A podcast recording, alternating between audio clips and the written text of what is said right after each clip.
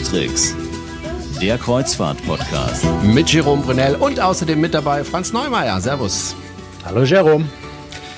So, eine Woche ist wieder um und es gibt wieder Neues bei unserem kleinen äh, Podcast, denn ähm, wir haben uns ja immer sehr gefreut, wenn wir durch Kommentare und solche Bewertungen in iTunes ähm, ja unterstützt wurden. Jetzt kann man uns noch mehr unterstützen, ne?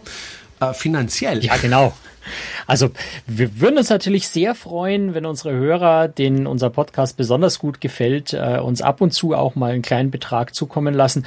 Ähm, ich glaube, die Hörer sehen und merken das ja, dass wir das mit, mit viel Begeisterung, mit viel Engagement machen, aber nichtsdestotrotz haben wir natürlich auch Investitionen in, in Technik, in Zeit, ähm, die Website muss gepflegt werden und so weiter. Insofern würden wir uns sehr, sehr freuen, wenn Sie uns vielleicht hin und wieder einen kleinen Betrag zukommen lassen. Ich habe da eine, eine, eine Bezahlfunktion ganz einfach eingebaut auf der Website. Das heißt, entweder über Flatter, die Leute, die das kennen, ähm, ist eigentlich ein ganz witziges System, wo man auch auf ganz vielen anderen Websites wirklich Kleinbeträge äh, ähm, einfach Autoren zukommen lassen kann. Oder wer Flatter nicht hat, äh, wo sich das wirklich lohnt, sich auch mal anzugucken, geht es also auch über PayPal. Das heißt, äh, selbst ohne PayPal-Account kann man da mit Kreditkarte äh, was äh, zahlen. Insofern würden wir uns da sehr, sehr freuen, wenn unsere Arbeit ähm, auch so ein bisschen honoriert wird. Natürlich muss niemand, aber würden uns echt freuen. Das wollte ich nämlich gerade sagen. Es ist ganz wichtig zu wissen, Sie müssen für diesen Podcast auch in Zukunft nichts bezahlen. Er ist kostenlos für Sie, wird über iTunes ausgeliefert geliefert oder über unsere Webseite. Allerdings ist es tatsächlich so, wir haben durchaus Kosten, denn Sie müssen mal überlegen, jede Datei, die runtergeladen wird, das sind ungefähr 20 Megabyte. Wenn Sie das mit ein paar tausend multiplizieren, da kommen dann doch sehr große Datenmengen zusammen. Das läuft alles über unsere Server und die kosten natürlich Geld und wollen bezahlt werden. Das ist jetzt natürlich kein Riesenbetrag, aber wir freuen uns, wenn wir da ein kleines bisschen Unterstützung von Ihrer Seite bekommen. Aber wie gesagt, das ist nicht Pflicht, aber wir freuen uns über jede kleine, noch so kleine Spende, wenn es 10 Cent sind. Genau. Unser erstes Thema, beziehungsweise jetzt unser zweites Thema, ist ein Thema, wo ich dich wirklich sehr beneidet habe. Du warst nämlich wieder auf einem Schiff unterwegs und zwar nicht auf irgendeinem Schiff, sondern auf einem ganz besonderen Schiff ne? und auch in einem ganz besonderen Fahrgebiet. Ja, also ich äh, kann mich, kann, konnte mich gar nicht so entscheiden, auf was ich mich mehr freue, auf das Schiff oder aufs Fahrgebiet. Fahrgebiet ist Kuba zurzeit tatsächlich ziemliches Trendziel, äh, überraschenderweise. Viele Leute wollen zurzeit nach Kuba. Ist aber auch für Deutschland generell äh, durch die alte Verbundenheit noch äh, der DDR mit dem kommunistischen Bruderstaat Kuba natürlich speziell für Deutsche ein interessantes Ziel. Aber auch sonst einfach ein wunderschönes Land. Und äh, ja, und das Schiff ist die Starflyer so eine meiner absoluten, persönlich absoluten Lieblingsschiffe, eben ein Großsegler als Kreuzfahrtschiff, sehr relaxed und dann eben wirklich unter Segeln fahrend im Wind ist schon was ganz, ganz Besonderes. Und die beiden Dinge in Kombination, Starflyer und Kuba, ist schon wirklich toll. Du hast es ja gesagt, das ist ein Segelschiff, hat aber trotzdem einen Motor. Ja, also ein äh, Segelschiff, so wie zu Kolumbus-Zeiten, äh, dass man wirklich nur mit Segeln fährt, wäre natürlich im Kreuzfahrtbetrieb etwas schwierig, weil äh, es gibt Fahrpläne, man muss zu einer bestimmten Zeit auch wieder an einem bestimmten Ort zurück sein, weil die Passagiere aussteigen, die nächsten einsteigen. Und äh, man kann schlecht jetzt bei Flaute dann einfach mal äh, vier Tage auf See einfach liegen bleiben. Also natürlich ist es wichtig, dass auch ein Segelschiff heutzutage einen Motor hat, sodass man ans Ziel kommt, äh, an das Vorgegebene, wenn bestimmter Hafen, bestimmte Insel äh, im Programm steht, da möchten die Leute da auf jeden Fall hin. Aber die Starflyer ist äh, tatsächlich als äh, Barkentine, äh, ich habe mir das ganz genau erklären lassen, als Barkentine mit unterschiedlichen Segeln tatsächlich in der Lage, bei so ziemlich allen Windverhältnissen zumindest äh, die Segel mit zu benutzen. Zum Teil mit Motorunterstützung, zum Teil sind wir aber tatsächlich auf auf der Reise auch sehr viel äh, wirklich nur mit den Segeln bei abgeschaltetem Motor gefahren. Du hast ja mit dem Kapitän gesprochen und äh, hast ihn ja auch, glaube ich, gefragt, wie sich ein Segelschiff von einem Motorkreuzfahrtschiff unterscheidet, was das Navigieren betrifft. Ja, ne? genau. Also ähm, Jürgen Müller-Zyran ist der Kapitän auf dem Schiff. Interessanterweise ist übrigens sein Zwillingsbruder auch Kapitän auf dem Schiff. Die wechseln sich also da wirklich ab, ähm, sind auch relativ schwer auseinanderzuhalten, ähm, sehen sich wirklich sehr ähnlich. Beide sehr, sehr erfahrene Kapitäne, die äh, gerade auf Segelschiffen eben schon sehr, sehr lange fahren. Von daher auch der Kapitän ein wirkliches Erlebnis, ein ganz, ganz äh, interessanter und sympathischer Mensch, mit dem sich sehr viel Spaß macht, auf dem Schiff zu unterhalten. Und wie gesagt, ich habe ihn äh, da tatsächlich mal gefragt, wie sich denn äh, Segelschiff äh, gerade auch navigatorisch unterscheidet von Motorkreuzfahrtschiffen, wie groß die Unterschiede da eigentlich sind. Ja, also natürlich ist ein Segelschiff ähm, abhängig vom, von den Windbedingungen. Und wenn man auf dem Segelschiff ist, will man ja auch segeln. Also muss ich jedes, jede Windmöglichkeit auch nutzen, um ordentlich zu segeln. Das wird gesegelt nicht nur, um die Energie des Windes besser zu nutzen, sondern um hier diese Atmosphäre eines Segelschiffs zu kreieren. Und darauf kommt es uns eigentlich an, dass wir diese Nähe zu Wasser, zu Natur, zur Nutzung des Windes, die Atmosphäre auf einem Segelschiff aus vor 100 oder vor 200 Jahren zu kreieren, ist ganz wichtig, dieses Gemeinschaftsgefühl äh, zu schaffen mit den Gästen und der Besatzung quasi gemeinsam das Schiff, auf dem Schiff äh, das Segeln zu genießen. Und ähm, das ist natürlich ein wesentlicher Unterschied zu einem Motorschiff. Auf dem Motorschiff gibt es auch sicher schöne Aspekte mit, mit äh, Blick aufs Meer und äh, auch das Konzept ist ein ganz anderes. Für uns ist es wichtig zu segeln, alles optimal die Bedingungen zu nutzen, um unsere Ziele unter Segeln zu erreichen. Das ist ja interessant, äh, dass die Segel nicht nur dafür benutzt werden, um eben die Maschinen zu entlassen, beziehungsweise Energie zu sparen, sondern auch eben um eine Stimmung zu kreieren auf diesem Schiff. Was ist das für ein Schiff? Ist das ein Luxusschiff für wenige Passagiere oder wie muss man sich dieses Schiff vorstellen? Wie aus dieser Bierwerbung vielleicht? Ja, schon so ein kleines bisschen wie aus der Bierwerbung. Du hast natürlich keine grünen Segel. Also ich äh, weiße Segel sind schon, finde ich persönlich jetzt wesentlich schöner, aber es ist natürlich auch Geschmackssache. Es hat, hat weiße Segel, aber es ist ein Großsegler. Ja, mit, mit vier Masten, mit ganz, ganz vielen Segeln äh, unterschiedlicher Art. Und äh, ja, Luxus auf eine gewisse Weise schon, aber Luxus nicht in der Weise, dass man im äh, Smoking ganz elegant äh, zum, zum Captain's Dinner geht, sondern Luxus in der Weise, dass es tatsächlich maximal 170 Passagiere an Bord sind. Und der Luxus, ja, besteht aus dieser, dieser familiären Atmosphäre, aus durchaus sehr, sehr leckerem Essen, das schon, das gehört, glaube ich, bei einer guten Kreuzfahrt immer dazu. Und dann wirklich aus dieser, aus dieser ganz besonderen Atmosphäre, aus dieser, wie, wie äh, der Kapitän es auch gerade schon gesagt hat, so ein bisschen familiäres Gefühl, dieses Zusammengehörigkeitsgefühl, Gemeinschaftsgefühl der Gäste, der Passagiere untereinander. Man kennt nach so einer Reise wirklich fast jeden der Mitreisenden, weil man sich mal mit einem, äh, mit, mit jedem irgendwo mal unterhalten, getroffen hat. Und äh, was einen gemeinsam verbindet eigentlich auf dem Schiff ist die Liebe zum Segeln. Also die meisten Leute, die auf diesem Schiff fahren, äh, sagen nicht, da ist eine schöne Destination, da gehe ich jetzt mal hin. Welches Schiff fährt da? Ach, die Starflyer, da nehme ich eben die. Sondern die Leute kommen wirklich ganz gezielt, weil sie auf einem Großsegler fahren wollen und dieses Segelerlebnis haben wollen das macht schon einen ganz, ganz wesentlichen Teil der, der Atmosphäre und, und der Bedeutung des Schiffs und dieser Besonderheit dieser Schiffe aus. Es sind ja insgesamt drei bei Star Clippers. Also die Royal Clipper, das ist das allergrößte Schiff mit, dem, also mit den meisten Passagieren. Und dann gibt's ja noch die Star Flyer und äh, die Star Clipper, die etwa baugleich sind, also etwa die gleiche Größe haben.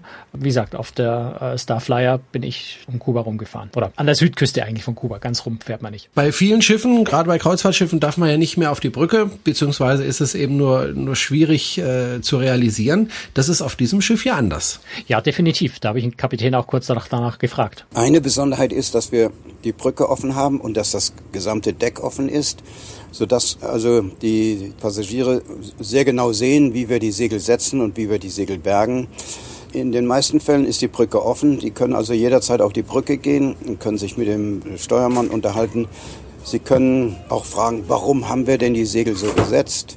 Lässt sich das vielleicht verbessern oder ne, warum ist das so? Und wir geben natürlich auch in, äh, in Vorträgen, ne, versuchen wir zu erklären, wie man ein solches Schiff optimal segelt, wie man überhaupt segelt und ähm, mit welchen Segeln man am besten das schafft, was man eigentlich vorhat. Ein wichtiger Bestandteil unseres Konzeptes ist die Information. Wir möchten gerne, dass äh, die Passagiere wissen, wie gesegelt wird, warum wir so segeln und wie die Navigation stattfindet, wie wir navigieren, wie wir also die Schiffsführung auf der Brücke machen. Und das sind zwei Aspekte, die wir sehr intensiv auf einem Segler ja, gemeinsam mit den Passagieren erleben können. Das ist wahrscheinlich auf Motorschiffen nicht so gut, nicht so. Da sind andere äh, Schwerpunkte. Ja, der Kapitän hat es ja gerade gesagt, das ganze Deck ist offen. Jetzt so ein Segelschiff ist also einfach auch viel kleiner. Es ist ein bisschen anders gebaut wie ein normales Kreuzfahrtschiff. Es hat nämlich auch so, so ein richtig schönes großes hölzernes Steuerrad, mit dem also auch wirklich äh, der Steuermann steht an diesem Steuerrad und benutzt es auch tatsächlich. Das ist nicht wie auf den großen Kreuzfahrtschiffen, womit mit so Art Joysticks gesteuert wird, sondern dieses Steuerrad ist tatsächlich zum Steuern des Schiffs auch da. Und das ist auf einem offenen Deck, wo ich als Passagier wirklich direkt hingehen kann, direkt dran vorbeilaufen kann. Auf dem Deck stehen dann auch die Matrosen, äh, die die Segel aufziehen und wieder runterholen. Also alle Arbeit, die auf dem Schiff stattfindet, die mit dem Segeln zu tun hat, findet tatsächlich auf einem öffentlichen Passagierdeck statt. Und das macht schon einen ganz besonderen Reiz aus. Und man kann wirklich, so wie er es gesagt hat, man kann während der Fahrt, wenn es nicht gerade eine schwierige Manöversituation oder sowas ist, sich wirklich auch direkt neben den Steuermann einfach hinstellen und ein bisschen Smalltalk halten. Und er freut sich auch, wenn er sich mit einem unterhalten kann, wenn er einem das alles erklären darf. Wenn man ganz viel Glück hat, darf man das Steuerrad sogar mal vielleicht einen Moment halten. Oder wenn er merkt, das ist da jemand, der wirklich selber auch schon sehr viel Segelerfahrung hat, kann man vielleicht sogar mal das Steuerrad wirklich auch mal für eine Viertelstunde tatsächlich in die Hand nehmen und echt steuern. Also solche Dinge sind auf so einem Schiff dann einfach möglich und das macht ganz, ganz großen Teil des Reizes aus und das ist vor allem eben der Grund, warum ganz viele Leute auf dieses Schiff speziell äh, dann auch gehen. Franz, viele, die auf Schiffen unterwegs sind und vielleicht zum ersten Mal auf dem Schiff unterwegs sind, haben ja vor allem eine Sorge, sage ich mal, nämlich seekrank zu werden. Ich kann mir vorstellen, auf so einem kleineren Schiff ist die Sorge nicht unberechtigt. Ja und nein. Also natürlich, wenn ich auf ein Segelschiff gehe, auch so ein großes Segelschiff, kann man natürlich davon ausgehen, dass es schaukelt. Und zwar einfach auch dann, wenn das Wetter eigentlich ganz wunderbar ist und die See relativ ruhig ist. Das Schiff bewegt sich immer irgendwie. Also wenn es natürlich völlig spiegelblank ist, ist klar, dann bewegt sich kein Schiff. Aber so ein Segelschiff hat schon viel Bewegung und wenn man wirklich richtig empfindlich ist, sollte man entweder heftige Medikamente nehmen oder besser nicht auf ein Segelschiff gehen. Aber ansonsten ist es schon auch was sehr, sehr Schönes. Diese Bewegung, die so ein Segelschiff macht, ist auch ein bisschen anders als auf den großen Kreuzfahrtschiffen. Das äh, schaukelt schneller, ja, dadurch, dass das Schiff auch kleiner ist und bewegt sich auch irgendwie regelmäßiger, rhythmischer. Also ich habe das als wesentlich angenehmer empfunden auf der Starflyer, als ich äh, das Schaukeln und Schwanken auf großen Kreuzfahrtschiffen wahrnehme.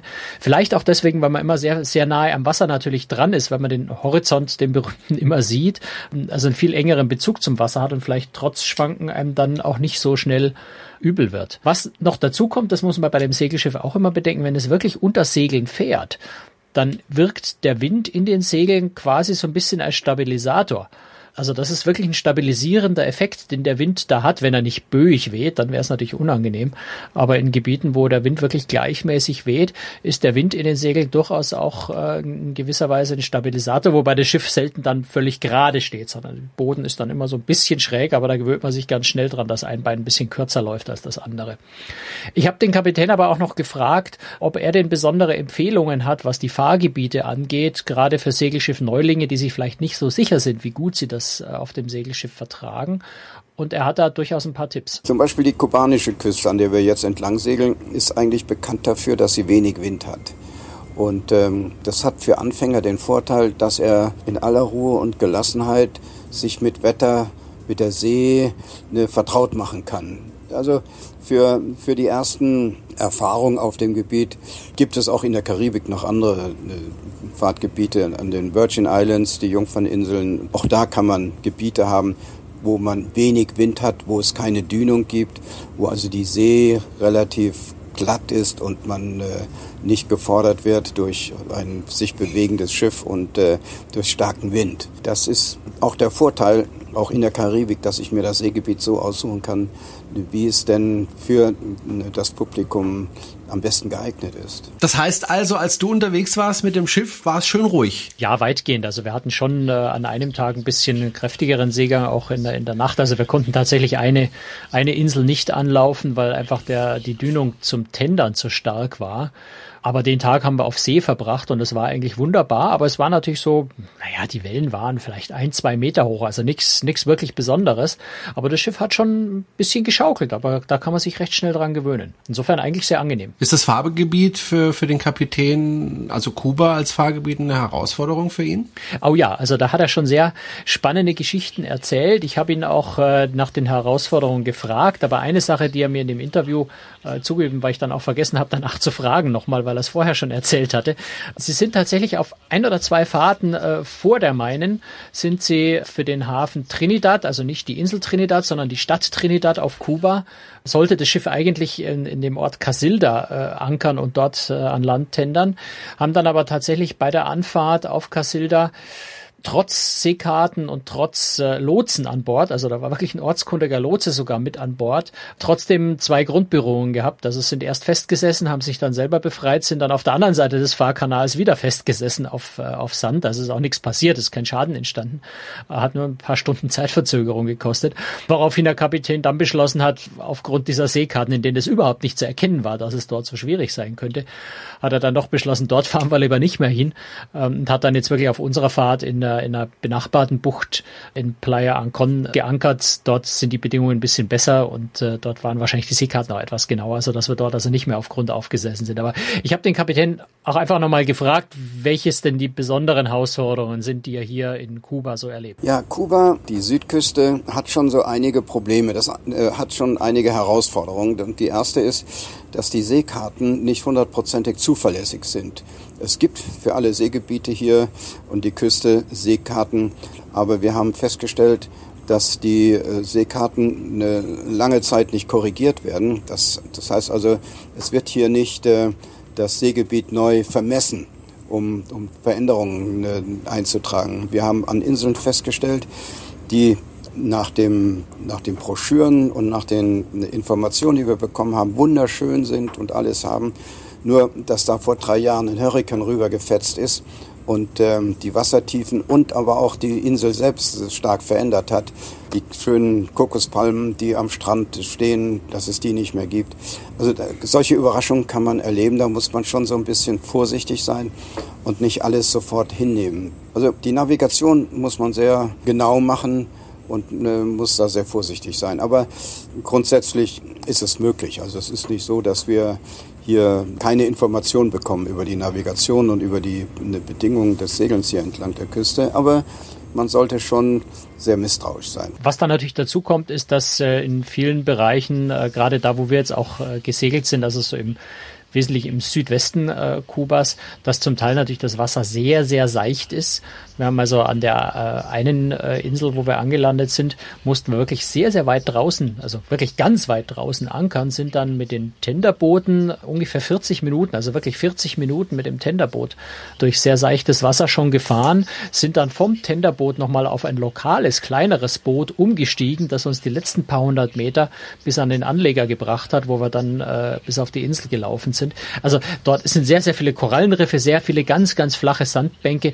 Die Insel laufen ganz, ganz seicht und sanft äh, ins Wasser, was natürlich wunderschön ist. Ja. Also es ist traumhaft schön da zum Segeln, zum Navigieren, aber nicht ganz einfach, äh, wenn das Wasser einfach selten richtig tief ist. ist aber eigentlich eine Frechheit, wenn man da so lange braucht vom Schiff, kann man das nicht mal einfach ausbaggern? Ah, ich sagte, diese 40 Minuten oder 45, die wir da hatten, die nimmst du so gerne in Kauf. Ähm, das war Cayo Rico hieß die Insel. Das nimmst du so gerne in Kauf, wenn du dort an Land gehst und äh, du trittst in den Sand und das fühlt sich an beinahe wie Puderzucker. Also es sieht aus wie Puderzucker, es fühlt sich an wie Puderzucker, naja, vielleicht nicht ganz wie Puderzucker, aber ein, ein unglaublich feiner Sand, der regelrecht staubt, wenn du reintrittst, strahlend weiß, weitgehend unberührt. Also dort ist ja sonst niemand. Da steht eine, eine größere Hütte an Land, wo man also sein äh, Barbecue-Grill mittags aufgebaut wird und wo man sein Mittagessen bekommt. Ansonsten ist das einfach vollkommen unberührt. Du läufst den Strand entlang, äh, findest dann so, ja, fast, fast kopfgroße Konkmuscheln, die dort heimisch sind, also riesengroße Muscheln. Ähm, du, du siehst Rochen im seichten Wasser schwimmen, Vögel. Also es ist traumhaft schön da und dann nimmst du echt diese 40, 45 Minuten Anfahrt, die nimmst du so gerne in Kauf dafür, um das zu erleben. Das ist wirklich nicht das Problem. Gehen wir mal vom Schiff weg. Wir sind ja im Grunde schon vom Schiff weg, 40 Minuten äh, mit dem Tenderboot und, und, und gucken uns mal die, die Destination Kuba an.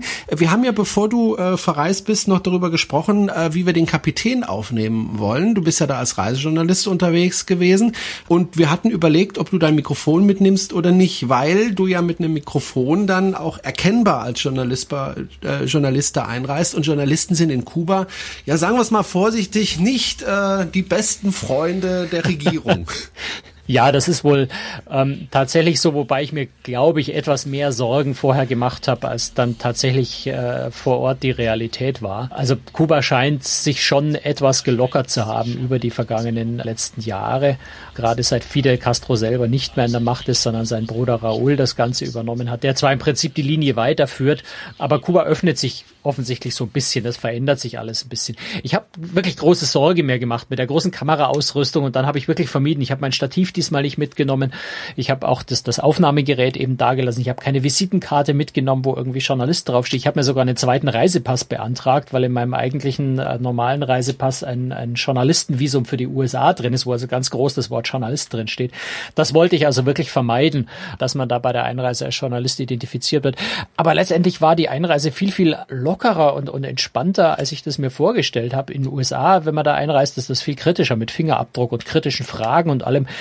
Der, der Einreisebeamte in Kuba, der hat, hat mich kurz angeguckt, hat kurz in meinen Pass reingeguckt und hat äh, meine, meine, meine Einreisekarte genommen, die man da braucht, hat mir das Ding in die Hand gedrückt und gesagt, Welcome in Kuba. Und das war die Sache.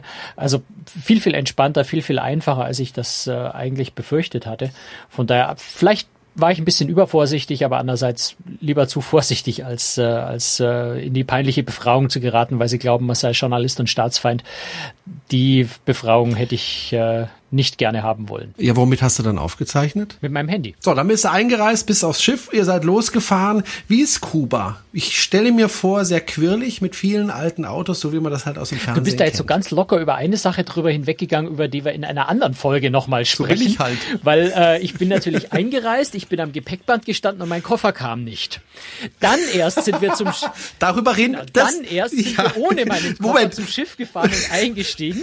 ähm, und über diese Episode sprechen wir dann nochmal in einer separaten Folge, weil man da nicht nur äh, viel über den Koffer erzählen kann, sondern ich glaube auch ein paar Tipps geben kann äh, für, für andere Kreuzfahrer, die ihnen helfen könnten, äh, ja, wenn ihnen sowas auch mal passiert, besser damit zurechtzukommen. Okay, jetzt sind wir auf dem Schiff. Ich wollte ja eigentlich als Teaser ganz am Schluss darauf hinweisen. Übrigens, er stand zwar auf dem Schiff, war ich auch ganz glücklich, allerdings nur mit einer Unterhose. Das kannst du ja trotzdem noch machen.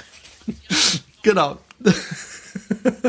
Gut, also du standst dann auf dem Schiff und ich stelle mir Kuba so als quirligen Ort vor mit vielen alten Autos, so wie man es eben aus dem Fernsehen kennt. Ja, ne? es sind zwei Aspekte. Das eine ist, wo wir allerdings tatsächlich hauptsächlich unterwegs waren, sind tatsächlich diese wunderschönen äh, Strände, Inseln, also Karibik, so wie man Karibik kennt, nur sehr, sehr unberührt, anders als das, wenn man St. Thomas oder St. Martin oder solche Inseln, Jungferninseln, Grand Cayman, wo wir im Übrigen ja auch waren, anschaut. Es ist halt sehr unberührt, es ist sehr, sehr untouristisch. Man hat nicht überall immer die gleichen äh, Bars, immer die gleichen Diamanten und Kleider und, äh, und, und ähm, Souvenirshops, sondern es ist wirklich eher eine unberührte, freie Natur. Ähm, wunderbare weiße Sandstrände, die völlig unverbaut sind. Das ist die eine Seite. Und die andere Seite ist natürlich die kubanische Hauptinsel äh, mit wunderschönen Städten, also Havanna, wenn man die Stadt heute sieht und weiß, dass sie natürlich durch das kommunistische Regime über viele Jahrzehnte hinweg ja, runtergewirtschaftet worden ist, wenn man das so nennen will. Also natürlich nicht besonders gut gepflegt, nicht fortentwickelt wurde. Dann kann man aber immer noch heute sehen, was für eine traumhaft schöne Stadt Kuba, äh, Havanna früher mal gewesen sein muss, weil sie jetzt selbst noch eine wunderschöne, traumhafte Stadt ist. Die alten Autos, die du angesprochen hast, ja, für die Kubaner eine absolute Pest, weil das sind einfach Autos, die stammen aus den 50er Jahren, weil das das letzte Mal war, dass sie tatsächlich Autos aus dem Ausland importieren konnten. Das sind vor allem alte amerikanische Autos. Jetzt, wenn wir hier von alten amerikanischen Autos aus den 50er Jahren reden, dann schwärmen wir davon. Der Kubaner ist damit wirklich nicht glücklich, weil er hat seitdem auch keine Ersatzteile mehr bekommen. Das heißt, immer wenn bei ihm irgendwas kaputt geht, muss er sich mit Bordmitteln, mit Hausmitteln irgendwie versuchen, dieses Auto wieder zu reparieren, weil Ersatzbeschaffung geht nicht. Also entweder das Auto fährt wieder, er kriegt es zum Laufen oder er hat eben kein Auto mehr. Und insofern ist es schon immer so ein bisschen, das ist viel, was einem in Kuba begegnet. Bei ganz vielen Dingen ist es sehr zweischneidig. Auf der anderen Seite ist man als Tourist natürlich unglaublich glücklich, wenn ich mit einem 50er Jahre amerikanischen Cabrio durch die Straßen von Havanna fahren kann und das auch gar nicht so teuer ist, so eine Fahrt. Das ist traumhaft. Man fühlt sich da wie in einem, weiß ich nicht, in einem alten 50er Jahre Film. Ja, man kommt sich da wirklich so ein bisschen wie ein Filmstar vor, wenn man so im Auto unterwegs ist. Und die Fahrer, die Taxifahrer sind ja unglaublich stolz auf ihre Autos. Also das macht so richtig Spaß. Auf der anderen Seite ist sind es natürlich äh, die Einheimischen, die unter genau dieser Romantik, die wir als Touristen so lieben dort, auch wiederum diejenigen, die darunter leiden, weil diese Romantik vor allem daraus entsteht, dass sie halt, ja, die Wirtschaftskraft in dem Land so schwach ist, dass man notgedrungen diese Dinge alle beibehalten muss, obwohl man gerne natürlich was Modernes hätte. Die zweite Stadt, die wir auf der, auf, dem, auf der kubanischen Hauptinsel besucht haben, ist Trinidad. Die habe ich ja schon mal kurz angesprochen. UNESCO-Weltkulturerbe. Wirklich eine Stadt wie aus dem Mittelalter, also wie äh, kolonial äh, aus der der Kolonialzeit. Wunderschöne kleine Häuser, alle bunt angestrichen, Pflastersteine auf der Straße. Die alt, eigentliche Altstadt ist auch autofrei, wobei so wahnsinnig viele Autos gibt es in Kuba ohnehin nicht. Also eine traumhafte, wunder, wunderschöne Stadt. Jeder Ecke sitzt dann auch so dieser typische Kubaner mit seiner dicken Zigarre im Mund. Es gibt ganz wunderschöne kleine Restaurants die natürlich auch da wieder Touristen bekommen auf der Speisekarte dann auch schon mal Hummer und Rindfleisch, was Einheimische in der Regel weder kaufen noch essen dürfen. Einheimische essen eher dann Hühnchen und, und Reis und, und Schwein. Aber in diesen Restaurants bekommt man also als Tourist durchaus auch die, äh, die vor Kuba ja durchaus vorkommenden äh, Hummer und solche Dinge. Also wunder, wunderschöne kleine äh, Restaurants, die eben auch nicht so dieses typische westliche ähm, Standard 0815 Design haben. Wenn ich an den Souvenirshops vorbeigehe, an dem Souvenirmarkt, dann habe ich nicht dieses typische Made in China Teddybär, wo nur der, wo nur das T-Shirt einmal mit New York, einmal mit Peking und einmal mit Dubai bedruckt wird und ansonsten in jedem Ort der Welt dasselbe, äh, dasselbe Souvenir ist, sondern das sind alles handgefertigte, auch wieder aus der Not heraus geborene Dinge, die man da kaufen kann. Und äh, insofern, ja, man ist ständig so hin und her gerissen zwischen diesem, diesem ursprünglichen, diesem, ja, touristischen, äh, untouristischen eigentlich, also dem, was man, man so als Tourismus von vor vielleicht 30, 40 Jahren oder von noch früher kennt. Und auf der anderen Seite weiß man, dass der Grund dafür ein bisschen die Armut der Leute dort ist. Das ist ein ganz, ganz interessantes Spannungsverhältnis, was man da erlebt. Kann man denn auch Kontakt mit den Einheimischen aufnehmen? Jetzt auch mal abgesehen von den Taxifahrern, kann man einfach zu den Leuten gehen, mit denen sprechen oder ist das schwierig? Na klar, also warum sollte das nicht gehen? Ähm, vorausgesetzt, du kannst Spanisch. Ich meine, das ist ein ganz, äh, ganz wichtiger Punkt. Es gibt zwar durchaus durch diese alte äh, Verbrüderung ja auch mit der DDR, gibt es durchaus den einen oder anderen, der Deutsch spricht, auch ein bisschen bisschen Englisch. Aber wenn man wirklich in Gespräch kommen will mit den Leuten, schadet Spanisch nur wirklich nicht. Also das ist sicher ein großer Vorteil. Aber klar, also die Kubaner sind unglaublich nette, aufgeschlossene, freundliche, fröhliche Menschen, mit denen es sehr, sehr viel Spaß macht, sich zu unterhalten. Also das ist gar nicht, also wenn man sagt, ja, ich, Kuba ist so fürchterlich arm, ja, der Durchschnittslohn, den die Leute dort haben, sind ungefähr 15 Euro im Monat. Brauchen tun sie ungefähr 50 Euro im Monat, um über die Runden zu kommen. Das heißt, jeder hat irgendwelche kleinen, mehr oder weniger legalen Seitengeschäfte laufen, irgendwelche Deals, irgendwelche Tricks, mit denen sie, äh, denen sie sich noch äh, über Wasser halten. Das hält die Leute aber nicht davon davon ab, fröhlich und glücklich zu sein. Also das ist auch so ein ganz, ganz spannender Widerspruch, den man da erlebt und äh, hat so ein bisschen was von Sehnsucht auch, wenn man das erlebt, wie mit, we mit wie wenig Mitteln die Leute dort auskommen und halbwegs glücklich und zufrieden leben, auch ein sehr gemächliches Leben haben, ein sehr ruhiges Leben letztendlich haben, wenn man das mit unserer hysterischen, hektischen, durchgeknallten Welt vergleicht, da kann man schon an mancher Stelle in gewisser Weise auch so ein bisschen neidisch werden, wenn man sieht, ja, mit wie wenig man tatsächlich auskommen und zufrieden und glücklich sein kann. Das hat mich sehr, sehr beeindruckt an dem Land eigentlich. Und wie gesagt, die Freundlichkeit der Menschen dort einfach toll. Es hat riesig Spaß gemacht, dort zu sein. Ich bin ja ein Mensch, der nicht so gerne in die Hitze geht. Kuba ist klimatisch, wenn ich mich richtig erinnere, tropisch. Ja, ist mitten in der Karibik, ist richtig schön heiß, vor allem im Sommer. Jetzt waren wir da natürlich im März. Äh, das ist eigentlich, würde ich sagen, so die fast perfekte Zeit eigentlich. Es ist ein bisschen mehr Regen äh, als im Hochsommer natürlich, aber es ist deutlich kühler. Also wirklich richtig bösartig heiß war es jetzt nicht. Wir hatten immer so um die 25, 20, 25 Grad. Das war eigentlich ziemlich perfekt. Aber ja, im Sommer kann es da schon mal richtig heiß werden. Hm. Ihr wart ja mit einem kleinen, Anführungszeichen, kleinen Segelschiff unterwegs. Kommen da auch größere Kreuzfahrtschiffe nach Kuba? Ja, Kuba leidet ja nach wie vor unter dem, unter dem strikten Embargo der Amerikaner. Das heißt, Amerikaner, amerikanische Staatsbürger brauchen zum Beispiel von ihrem Staat ja eine, eine Genehmigung, dass sie überhaupt nach Kuba reisen dürfen. Also der tolle freiheitliche Amerikaner darf nicht frei entscheiden, einfach nach Kuba zu reisen.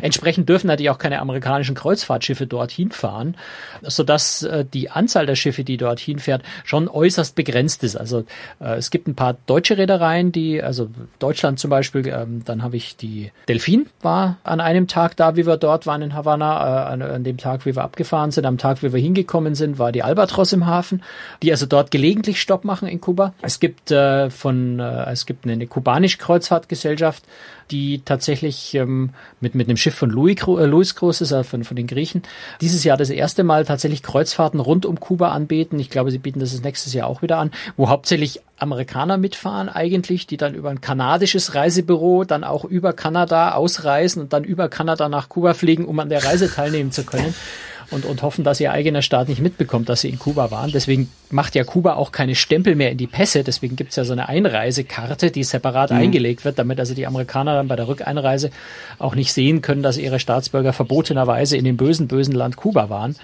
Aber ansonsten ja, viel Kreuzfahrten gibt's in Kuba nicht. Und das ist durchaus, wenn man dort hinfährt, auch ein gewisser Vorteil, weil es natürlich nicht so kommerzialisiert ist. Es ist nicht so stromlinienförmig wie in den meisten anderen Karibikhäfen, wo man hinkommt und man ist einer von, von äh, zwei Millionen, die da im Jahr vorbeikommen als Kreuzfahrttourist, sondern man ist schon als Kreuzfahrttourist dort auch noch ein bisschen was Besonderes. Und vor allem ist man nie in einem Hafen mit mehreren großen anderen Schiffen, sondern man ist wirklich alleine da. Das bedeutet aber auch, es gibt keine wirkliche Infrastruktur für äh, größere Gruppen. Das würde ich so nicht sagen, weil Kuba hat natürlich schon Tourismus. Also es ist nicht so, dass Kuba keinen Tourismus hat.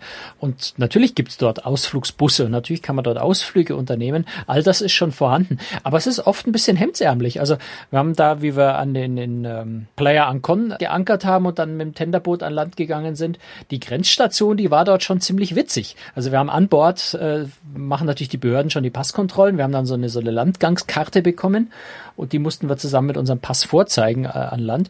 Ja, wir sind da äh, von, mit, da waren links und rechts jeweils ein Seil äh, gespannt. Da sind wir in der Mitte am Strand entlang durch den Sand hochgelaufen. Da war eine kleine Hütte, die also wirklich nur mit Palmwedeln äh, überdacht war. Da standen ein paar Plastiktische, ein paar Plastikstühle drin. Da saßen die Grenzbeamten mitten im Sand. Also schon auf ihren Stühlen, aber stand alles im Sand. Und äh, wir haben da unsere, unsere Bordkarten, unsere äh, Landgangskarten vorgelegt. Das ist alles so ein bisschen hemdsärmlich, aber äußerst liebenswert. Also es ist natürlich, wie gesagt, das Land ist so ein bisschen 50, 60 Jahre in der Zeit zurückgeblieben in ganz vielen Dingen. Erinnert an vielen Stellen, gerade wenn man so in, in, äh, in Geschäfte, dann Supermärkte sowas geht, erinnert schon sehr, sehr stark an die DDR früher. So ein bisschen die Regale halb leer und lauter Sachen drin, die man sich jetzt nicht vorstellen kann, wozu man die eigentlich brauchen kann. Ähm, da gibt's jeden Tag eben was anderes. Also wirklich ganz ähnlich wie in der DDR. Und ähm, auf seine Weise ist das sehr liebenswert, vor allem wenn man als Tourist da ist und nicht, das, äh, nicht, nicht wirklich darauf angewiesen ist. Ansonsten ist aber natürlich äh, touristische Infrastruktur schon vorhanden. Also es ist nicht so, dass man dort dann äh, nichts unternehmen kann. Gut, das war die 48. Folge von Cruise Tricks, der Kreuzfahrt-Podcast. Ähm, Nochmal die Bitte, wenn Sie möchten, können Sie uns ein bisschen Geld spenden. Sie finden die Spendenbuttons übrigens beim Player auf unserer Webseite, also auf die jeweilige Folge gehen und dann einfach draufklicken und spenden. Wir freuen uns. Und äh, nächstes Mal erzählt Ihnen der Franz, wie das so ist, wenn man also in eine Traumregion wie Kuba fliegt, dort ankommt und einfach kein Gepäck mehr hat. Nichts. Ja, außer das, was man so am Körper trägt und das Handgepäck. Der Koffer. Und weg. auch die ganze Reise nicht wieder. kam auch nicht genau. wieder. Ja. Ähm, das erzählt ihr Ihnen nächstes Mal und gibt dann auch ja, aus erster Hand Tipps, was Sie tun können, wenn Sie eine Kreuzfahrt machen. Ihr Gepäck kommt nicht an. das war's für heute. Danke fürs Zuhören. Ähm, ja, Franz, bis zur nächsten Woche, ne? Ja, bis dann. Ich hoffe, dass ich dann äh, mit Gepäck in unsere Gespräche gehen kann. Bis dann. Tschüss.